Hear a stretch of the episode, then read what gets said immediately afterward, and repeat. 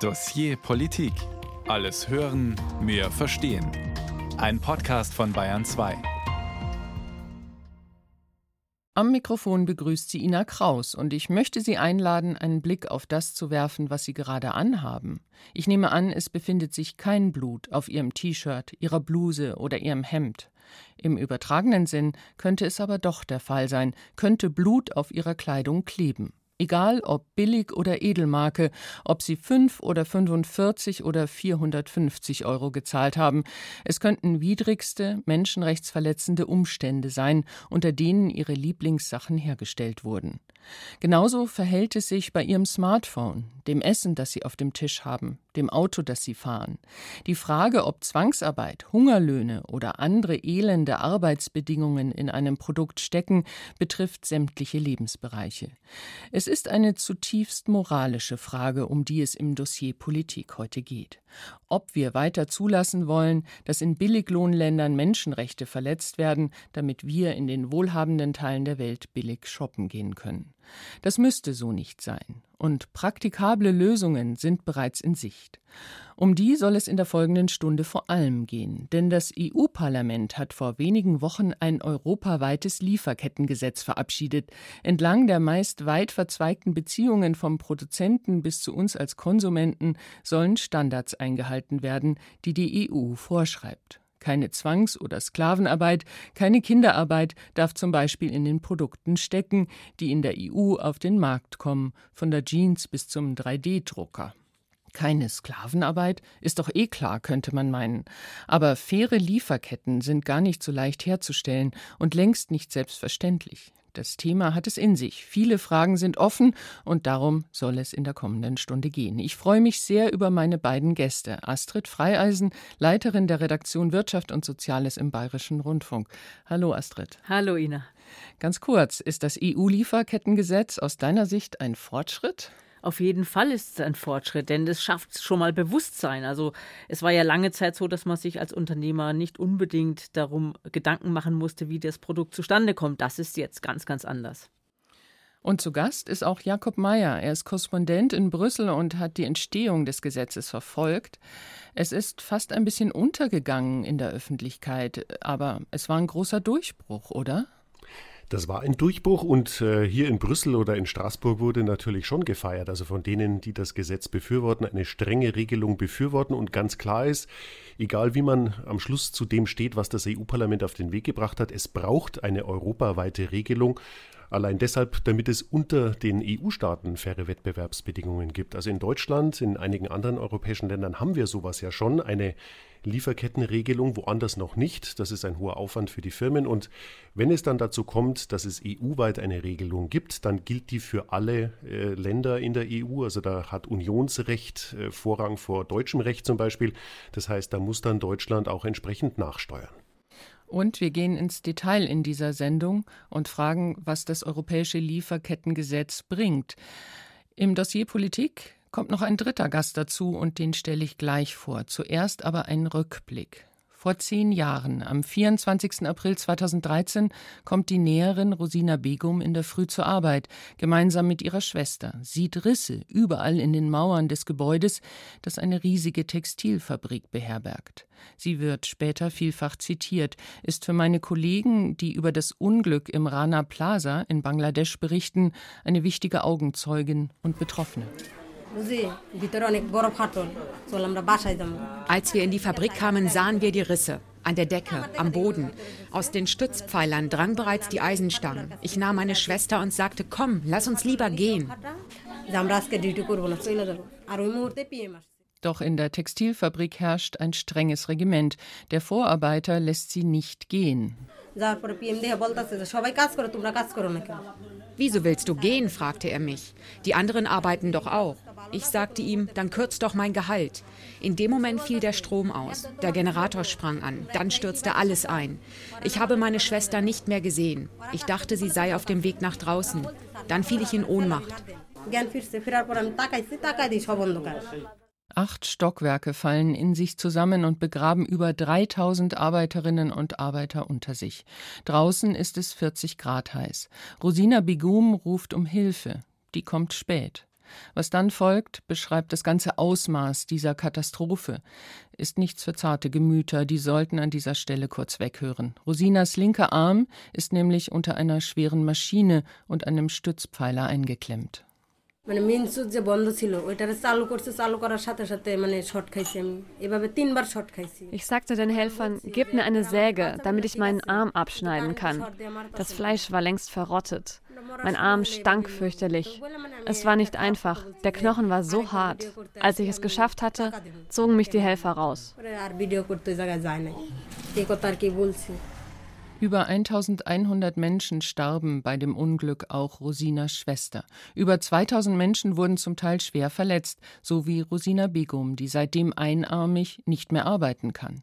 Zehn Jahre ist dieses Unglück her, das sowohl in Bangladesch als auch in Europa die Menschen tief bewegt hat. Denn Rosina und die vielen anderen Opfer nähten Kleidung für europäische Billigmodeketten wie Primark, Kick, NKD oder Adler und viele andere, die wir aus deutschen Fußgängerzonen kennen.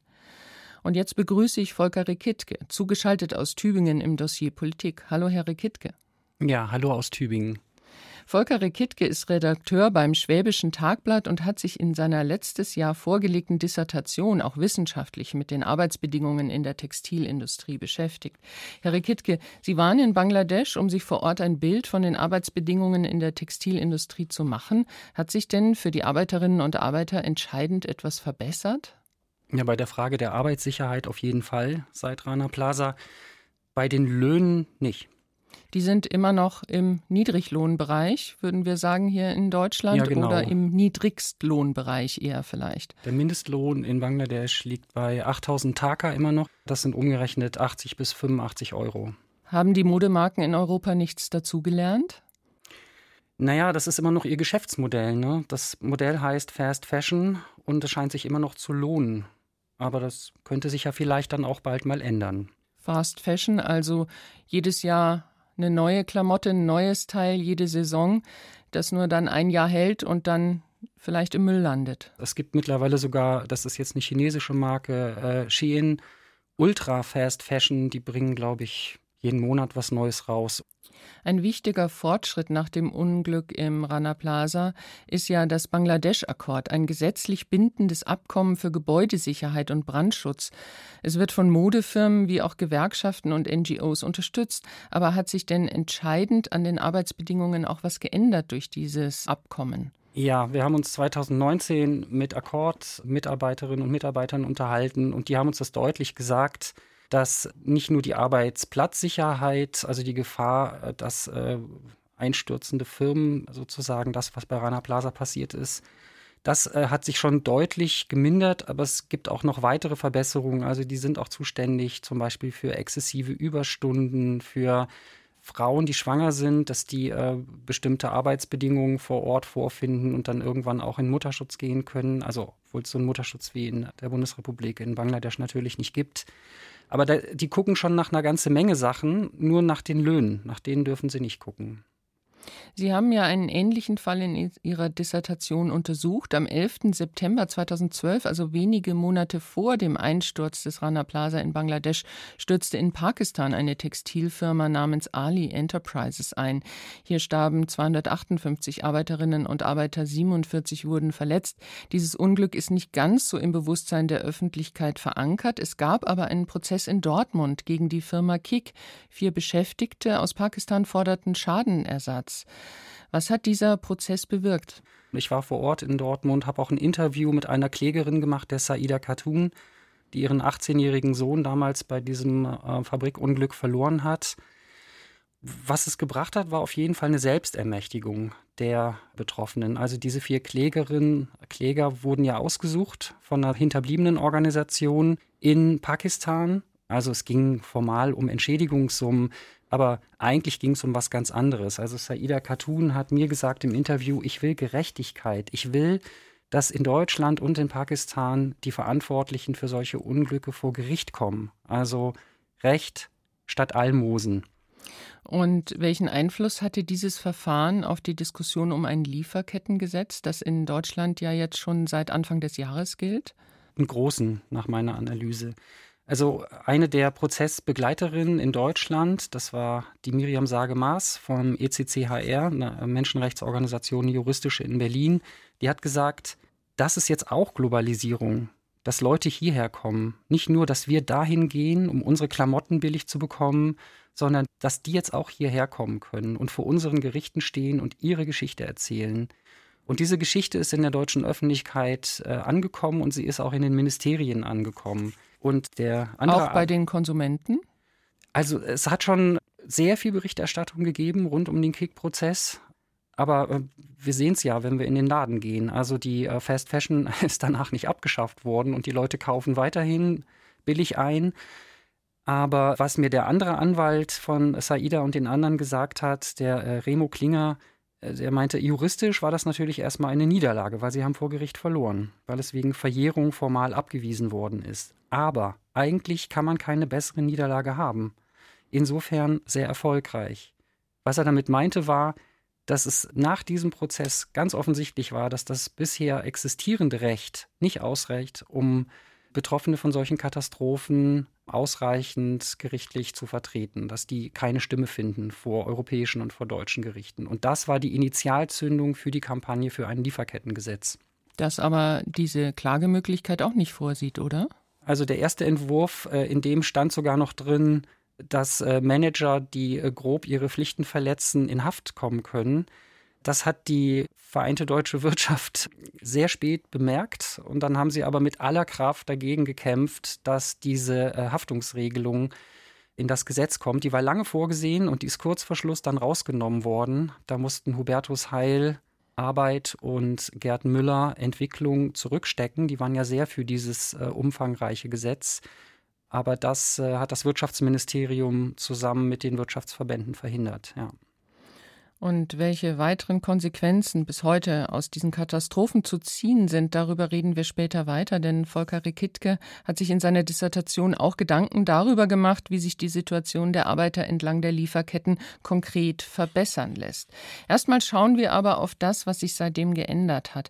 Wir haben es ja schon angesprochen. Wir reden über das EU-Lieferkettengesetz, das unzumutbare Arbeitsbedingungen wie damals im Rana Plaza oder auch bei Ali Enterprises nicht mehr toleriert moderiert. Astrid Freieisen, Leiterin der Wirtschaftsredaktion im Bayerischen Rundfunk.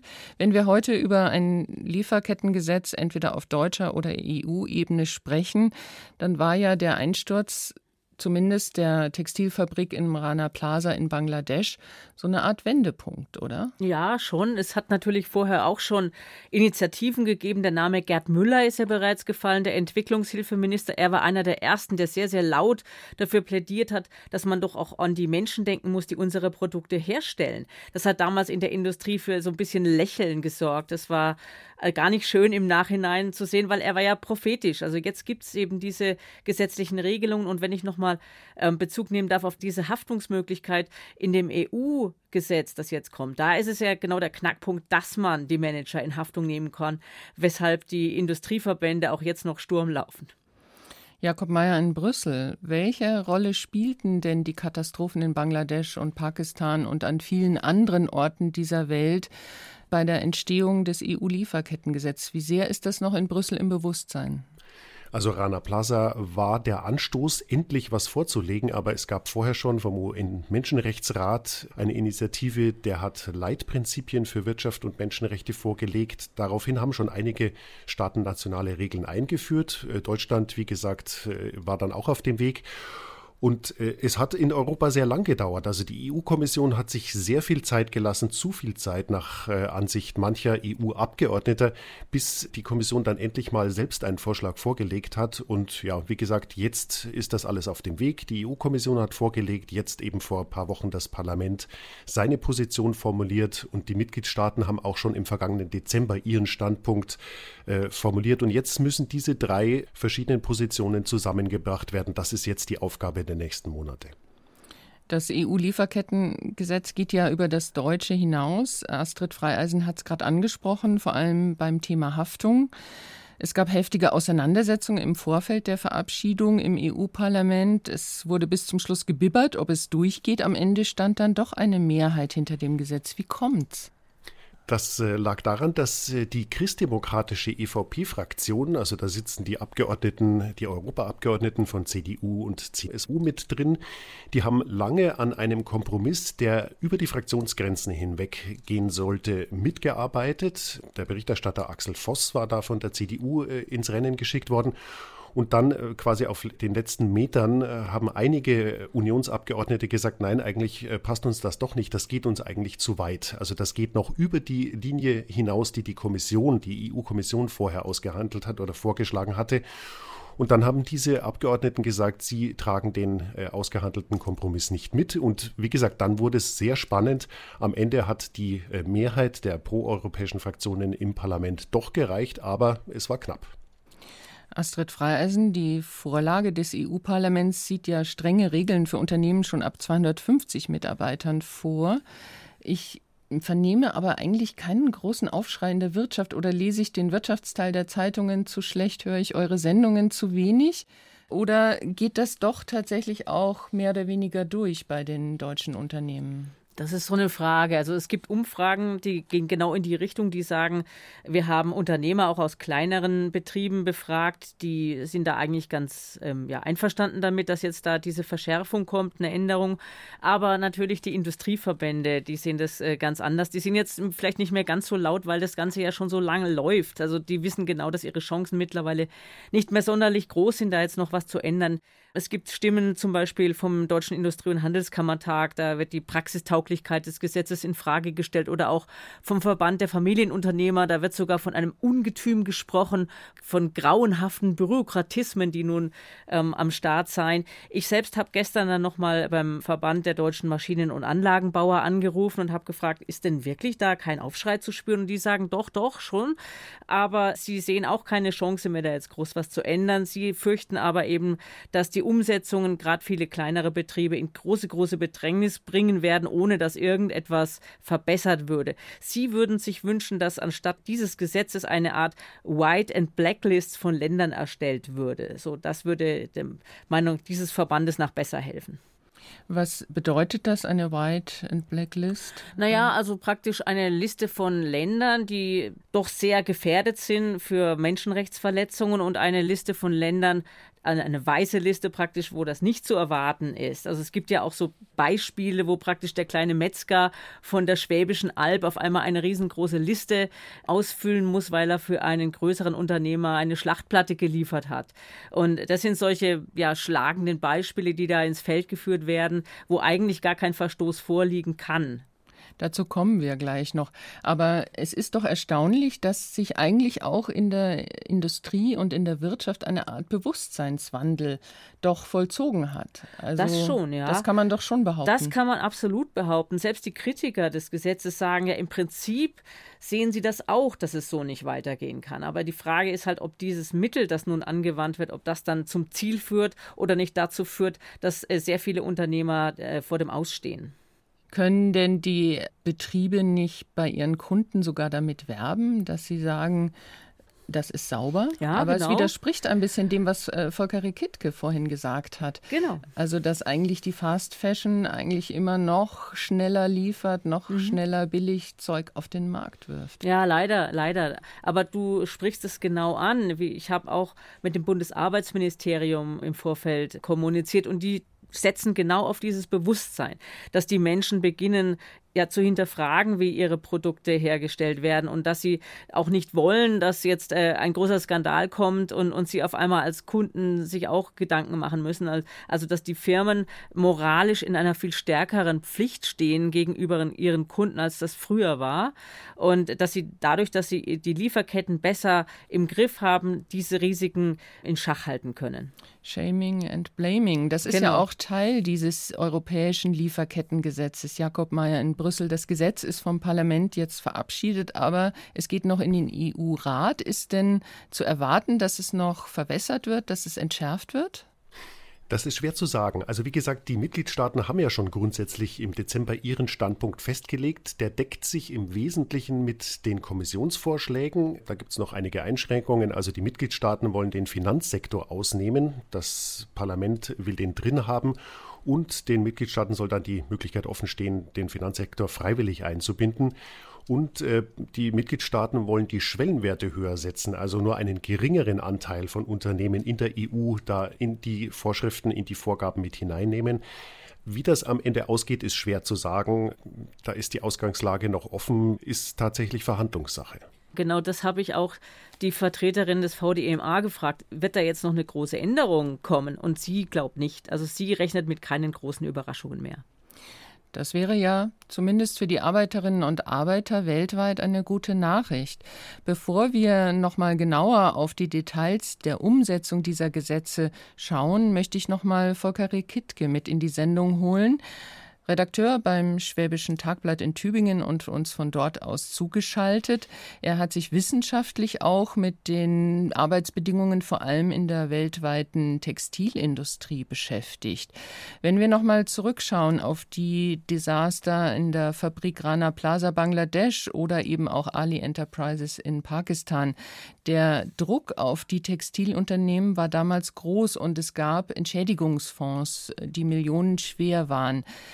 KIK zahlte zum Beispiel für die Opfer der Brandkatastrophe bei Ali Enterprises in Pakistan über 6 Millionen Euro. Wie sehr hilft das denn den Opfern wirklich weiter? Also Saida Khatun, die ähm, ihren Sohn bei dem Unglück äh, Ali Enterprises äh, 2012 verloren hat, hat mir im Interview 2019 gesagt, sie ist jetzt leider Anfang diesen Jahres verstorben, jeden Monat bekomme ich 7545 pakistanische Rupien aus diesem Entschädigungsfonds und das sind umgerechnet etwa 50 Euro. Und dann bekommt sie noch oder bekam sie noch 1000 Rupien aus der Sozialversicherung in Pakistan.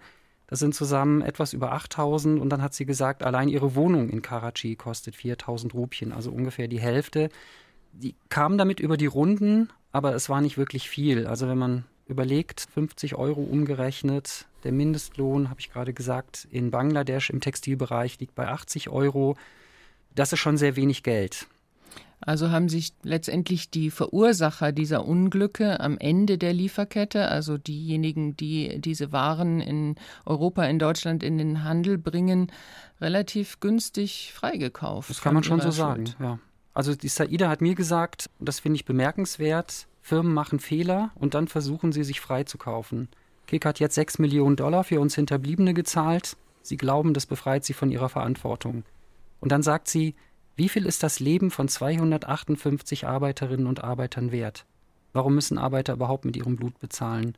Und das sind natürlich genau die richtigen Fragen dass eben Arbeiterinnen und Arbeiter nicht mit ihrem Blut bezahlen müssen. Dafür soll das europäische Lieferkettengesetz sorgen. Und das ist unser Thema heute im Dossier Politik. Lassen sich tatsächlich alle Zulieferer entlang einer Lieferkette kontrollieren? Auslöser dafür, dass es zu solchen Gesetzen überhaupt kam, war der Einsturz der Textilfabrik im Rana Plaza in Bangladesch. Plötzlich ließ sich nicht mehr leugnen, unter welch katastrophalen Bedingungen Näherinnen und Näher arbeiten müssen, die Jeans, T-Shirts und Hemden meist für Billigmodeketten fertigten. Genauso gerieten Produktionsbedingungen auch in anderen Bereichen und in anderen Ländern in den Blick. Und die Politik griff ein verabschiedete in Deutschland und jetzt auch auf EU-Ebene ein Lieferkettengesetz. In Deutschland einigte sich nach zähem Ringen noch die Große Koalition auf das entsprechende Gesetz. Seit Anfang des Jahres ist es in Kraft. Es ist also noch ganz neu. Das Gesetz war ein Herzensanliegen des ehemaligen Ministers für Entwicklung und wirtschaftliche Zusammenarbeit Gerd Müller, CSU, der die globalen Zusammenhänge gerne anhand konkreter Beispiele veranschaulichte, zum Beispiel an einer Tasse Tee. Dieser Teebeutel, dafür bezahlen wir in Deutschland einen Cent. Die Frauen in Assam verdienen für zwölf Stunden am Tag einen Euro. 30 Tage Arbeit, 30 Euro Monatslohn. Um dieses Gesetz gab es vor seiner Verabschiedung heftige Auseinandersetzungen. Wir schauen es uns genauer an, um zu erklären, wie so ein Lieferkettengesetz funktioniert. Das deutsche Lieferkettengesetz gilt in einer ersten Stufe für Unternehmen ab 3000 Mitarbeitern. Und es geht nicht allein um Textilunternehmen, sondern betroffen sind alle Branchen. Hanna Heim hat zwei Unternehmen nach ihren Erfahrungen gefragt. Egal, ob die Schweinswürstel, die hier übers Band laufen, oder die Verpackung, in die sie rutschen, oder die Würstelverpackungsmaschine selbst. All diese Dinge sind entlang einer Lieferkette entstanden. Man könnte auch sagen, entlang von Wertschöpfungsketten. Die sind die Grundlage für volkswirtschaftliches Wachstum und letztlich für den Wohlstand, in dem wir leben. Diese Würstelverpackungsmaschine hier steht in der Fertigungshalle von Multivac und wird gerade einigen Tests unterzogen. Multivac ist ein Weltkonzern aus dem Allgäu. Global beschäftigt er etwa 7000 Mitarbeitende. Allein am Gründungsstandort in Wolfertschwenden sind es knapp 2500. Damit gehört der Maschinenbauer zu den etwa 600 deutschen Unternehmen, die seit diesem Jahr unter das Lieferketten-Sorgfaltspflichtengesetz fallen. Christian Lau ist der COO bei Multivac, also der Mann fürs operative Geschäft und damit auch für die weit über 1000 Zulieferer. Nun generell ist das Lieferketten-Sorgfaltspflichtengesetz ein Gesetz, das ein sehr gutes Ziel verfolgt, das wir voll und ganz unterstützen. Nämlich, dass Menschenrechtsverletzungen und Umweltzerstörung entlang der Wertschöpfungskette vermieden werden. Das aber in seiner Auswirkung, in seiner Umsetzung doch einen gewissen Aufwand bringt, wo wir nicht überall den Kosten-Nutzen-Effekt auch sehen und wo die Verhältnismäßigkeit auch nicht überall gut gegeben ist. Oder anders, es heißt für das Unternehmen viel Arbeit für keinerlei finanziellen Ertrag. Im täglichen Doing sieht das dann so aus, dass wir alle unsere Lieferkettenbeziehungen bzw. alle unsere Lieferantenbeziehungen einzeln überprüfen. Wir reden hier aktuell von über 1500 aktiven unmittelbaren Lieferanten. Für jeden dieser Lieferanten wird ein Fragebogen erstellt. Durchschnittlich acht Seiten, auf denen zum Beispiel abgefragt wird, ob die Mitarbeitenden Zugang zu fließendem Wasser oder sanitären Anlagen haben. Ein Lieferant, der in Deutschland agiert und den Gesetzen folgt, der also nicht kriminell ist, der hält diese Richtlinien ja ein. Den sehe ich eigentlich nicht, dass wir das als Unternehmen nochmals überprüfen müssen, wenn der Staat das ja bereits überprüft.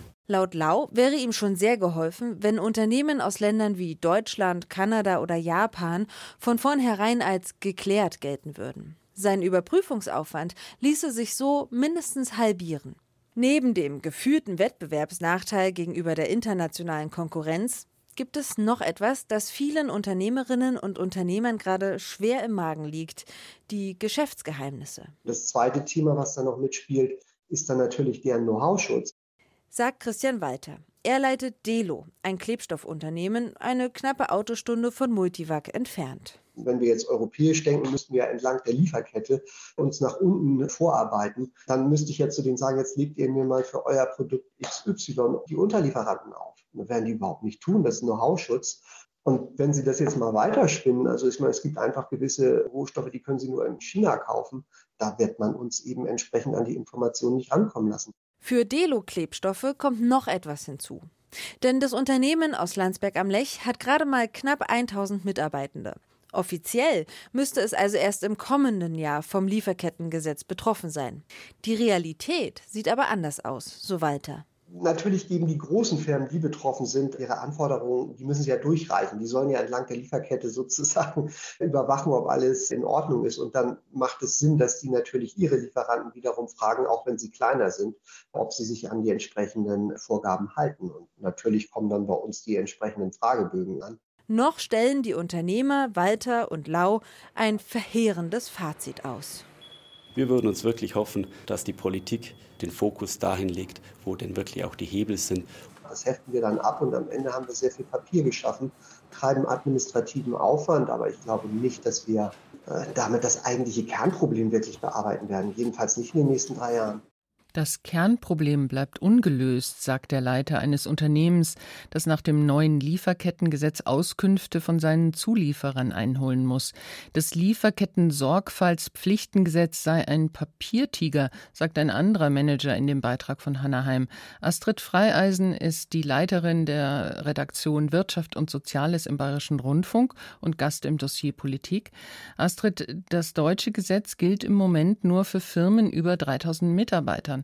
Aber wir haben schon im Beitrag gehört, es trifft auch viele andere Unternehmen, nämlich die Zulieferer dieser Unternehmen und trifft am Ende sämtliche Unternehmen, oder? Naja, also im deutschen Gesetz ist es schon eher so, dass das eine gewisse Grenze hat. Also der Unternehmer muss für sein Produkt nur den Nachweis führen für die Vorprodukte, die direkt zu dem fertigen Produkt geführt haben. Also er muss nicht die ganze Lieferkette nachvollziehen. Das wird sich dann verändern durch das europäische Gesetz.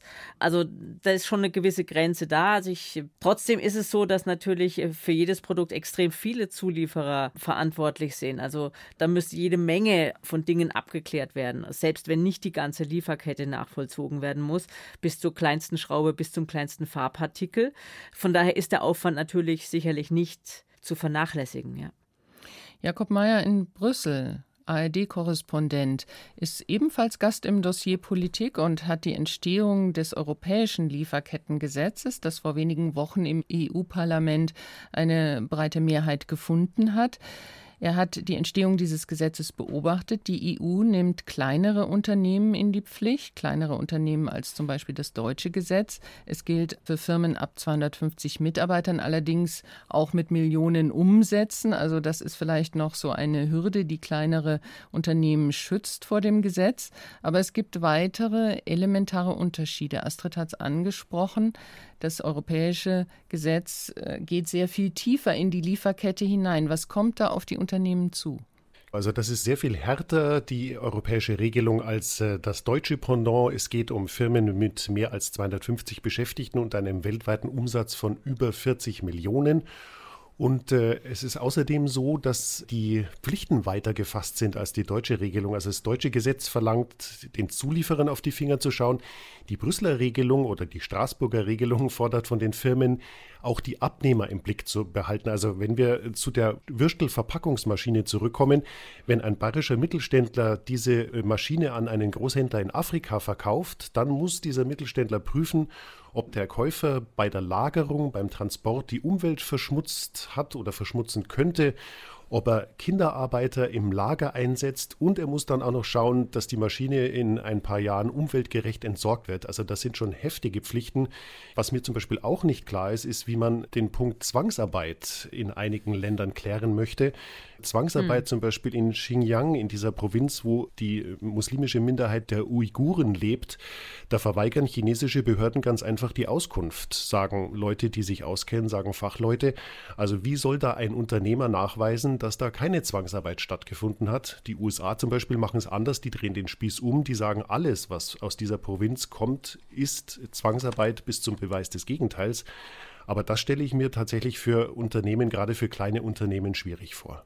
Astrid Freieisen war Korrespondentin in China und ist nicht nur bei uns, sondern regelmäßig auch in dem sehr empfehlenswerten ARD-Podcast Welt macht China zu hören. Zu finden unter anderem in der ARD-Audiothek. Das also ein kleiner Hörtipp hier im Dossier Politik. Es gibt eine eigene Folge über problematische Lieferketten deutscher Unternehmen, die in China Teile oder Rohstoffe beziehen. Astrid, wie transparent kann denn so eine Lieferkette in China überhaupt sein?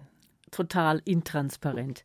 Es ist wahnsinnig schwierig, in China irgendetwas nachzuweisen, weil die Unternehmer, die etwas verschleiern wollen, bis zu dem Fakt gehen, dass sie dann ja Scheinfabriken aufbauen und Kontrolleuren diese Fabriken zeigen, in denen alles wunderbar ist, während wo, woanders nebenan ganz andere Bedingungen herrschen, wo dann wirklich das Produkt hergestellt wird. Also es ist wahnsinnig schwer und die chinesischen Behörden sind überhaupt nicht kooperativ. Kontrolleure werden auch unter Druck gesetzt, haben es unheimlich schwer und müssen fürchten, dass sie mit Repressalien belegt werden, wenn sie in China versuchen, die Gründe herauszufinden. Unsere Kollegen vom Weltspiegel haben recherchiert vor kurzem äh, in der Region Xinjiang und haben dort versucht herauszufinden, was ist mit den Lagern, in denen Zwangsarbeit stattfindet, in denen Uiguren festgehalten werden. Daneben sind große Produktionsstätten, zum Beispiel für das Thema Photovoltaik, äh, Firmen, die auch mit Europa Handel betreiben. Äh, sie wurden auf Schritt und Tritt verfolgt. Wie sehr kann das zum Beispiel für einen Kontrolleur denn überhaupt möglich sein, da Zutritt zu bekommen? Also zu diesen Lagern wird er vermutlich gar keinen Zutritt bekommen. Zu den Firmen vielleicht, vielleicht nicht. Das ist alles äh, sehr willkürlich, wie das gehandhabt wird. Letzten Endes ist, äh, tappt die Firma total im Dunkeln. Ähm, die Kollegen vom Weltspiegel, die haben ja gerade im Textilbereich auch Missstände bei deutschen ähm, Herstellern herausgefunden, also Adidas, Puma und Hugo Boss. Ich habe nachgefragt, bei Adidas zum Beispiel, die haben gesagt, ja, ja, wir haben dann immer nochmal nach der Veröffentlichung Veröffentlichung all unsere Papiere überprüft. Nein, da ist keine Baumwolle aus Xinjiang drin gewesen. Diese Baumwolle stammte aus Indien, Brasilien und den USA.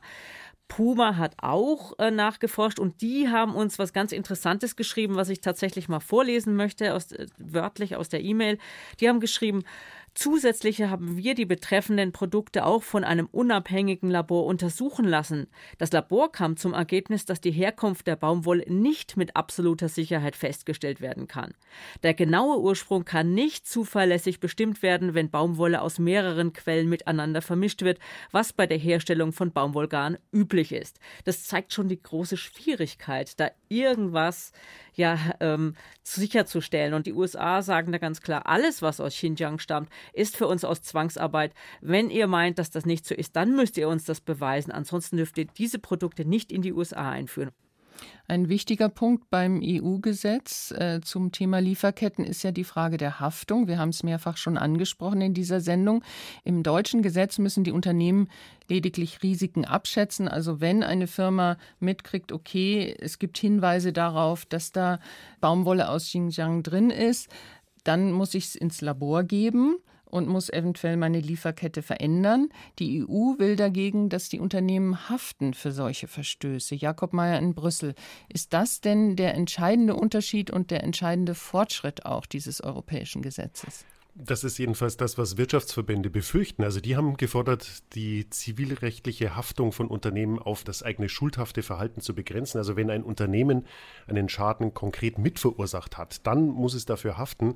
Eine allgemeine Haftung auch für andere Verstöße, also die von Lieferanten, von anderen in der Lieferkette begangen werden, den lehnt die Wirtschaft oder die Wirtschaftsverbände ab.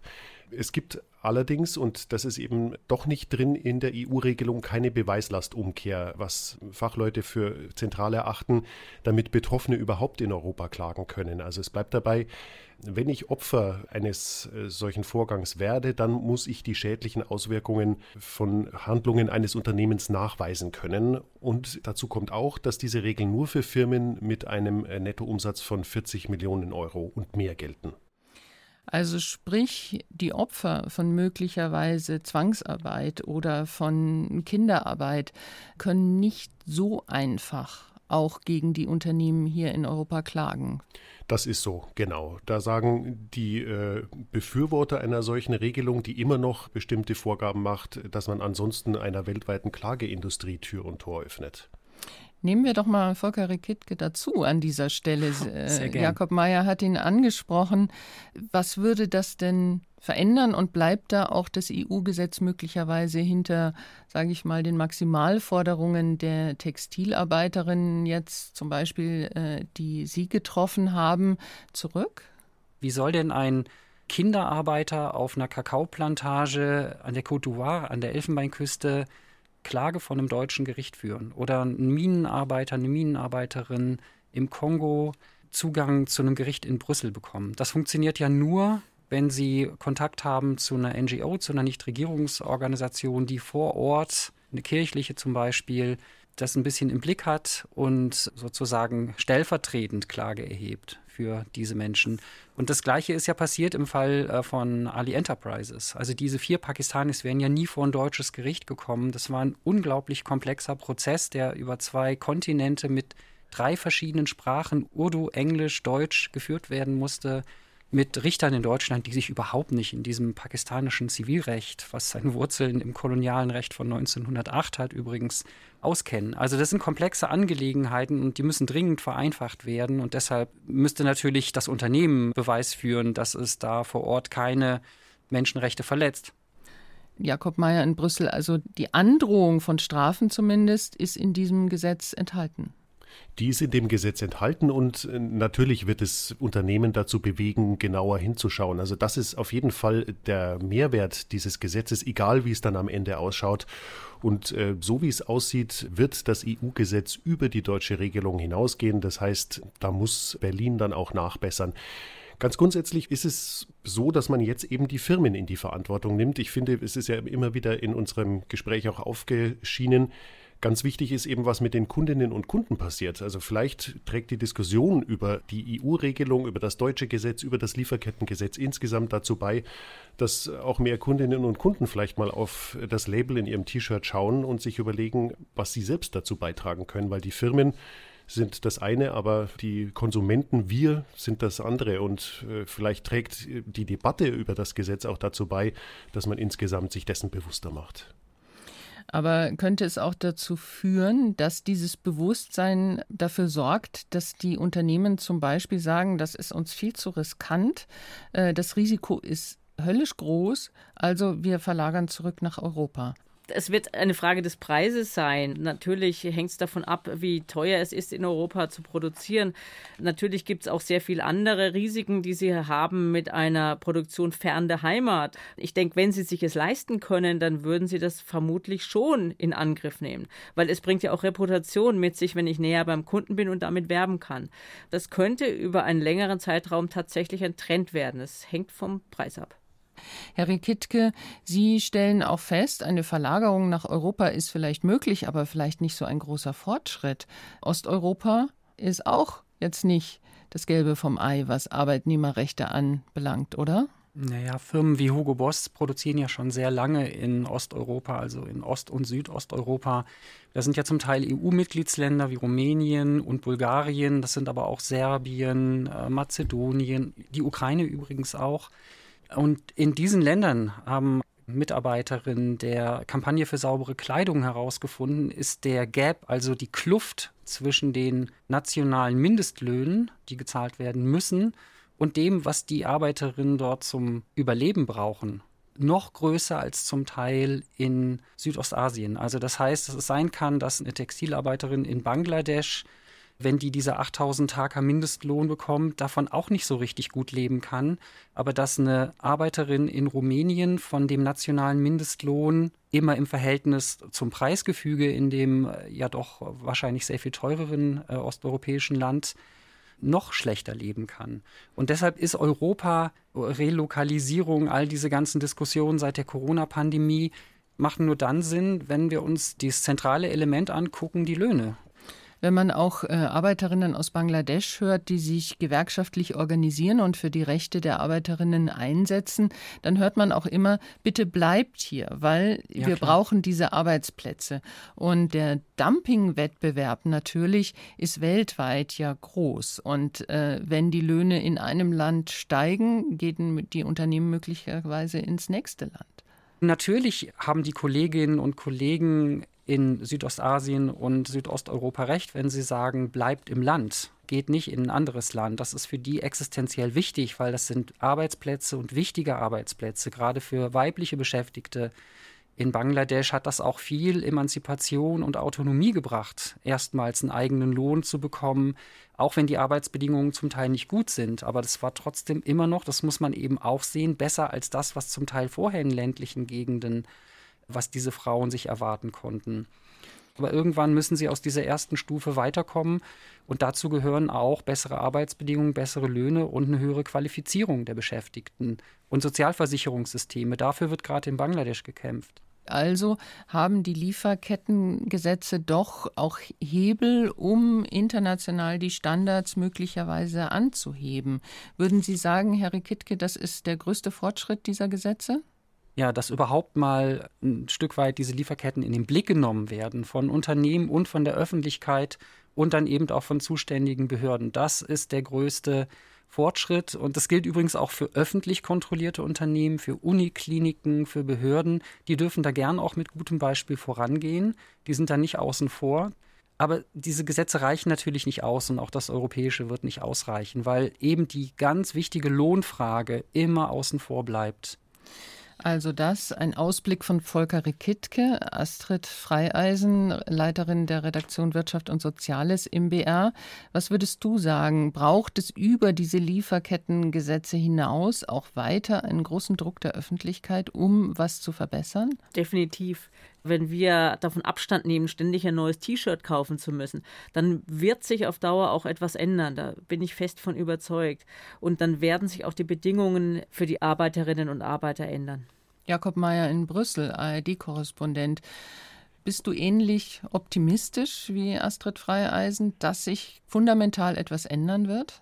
Ich fände, was Not täte, wäre zudem noch ein besseres Label, dass ich als Kunde deutlicher gesagt bekomme, das ist ein unbedenkliches Produkt, das ich kaufen kann Dafür zahle ich dann gerne etwas mehr. Äh, ich finde, das ist unübersichtlich. Also wenn man jetzt nach dem Lieferkettengesetz, wenn es dann endlich mal da ist, wenn man dann damit Werbung macht und das rausstellt als Unternehmen und sagt, schaut her, wir produzieren wirklich so, dass äh, da keine Kinder mehr irgendwo leiden müssen oder äh, die Menschenrechte verletzt werden oder die Umwelt Schaden nimmt.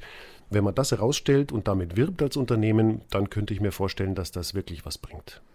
Zumindest können wir zusammenfassen, am Ende landen wir wieder bei uns selbst als Verbraucher und das Lieferkettengesetz auf deutscher Ebene und auf der EU-Ebene ist zumindest ein Schritt in eine Richtung, dass die Lieferketten insgesamt weltweit möglicherweise weniger Menschenrechtsverletzungen, weniger Umweltschäden verursachen als bisher. Das war's mit dem Dossier Politik zum neuen europäischen Lieferkettengesetz. Ich danke meinen Studiogästen Astrid Freieisen, Leiterin der Redaktion Wirtschaft und Soziales im BR, Jakob Mayer, ARD-Korrespondent in Brüssel und Volker Rikittke, Redakteur beim Schwäbischen Tagblatt in Tübingen. Er hat die globalen Zusammenhänge in der Textilindustrie in seiner Dissertation untersucht.